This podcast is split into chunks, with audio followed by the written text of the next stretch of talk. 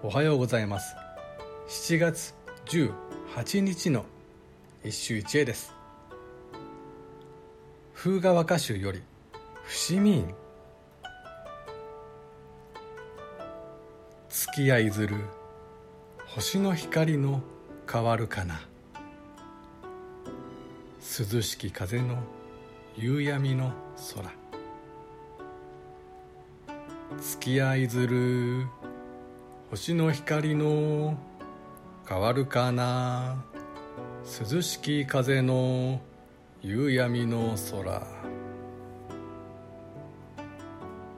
昨日は義経の写生家をご紹介したがとはいえ彼は新古今の人である。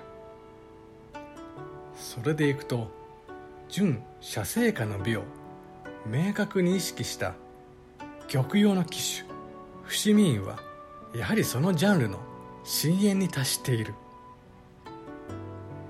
まずモチーフの新しさだ。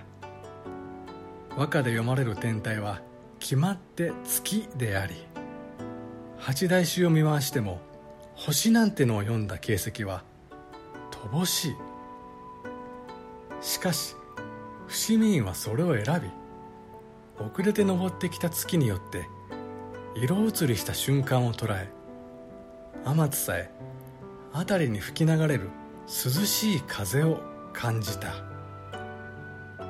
もはや歌は理智では読めないものとなった。五感を澄まし自然と合一できる人間だけが感じたままを描写できる精神の写像に変わったのだ。以上今日も素晴らしい歌に出会いました。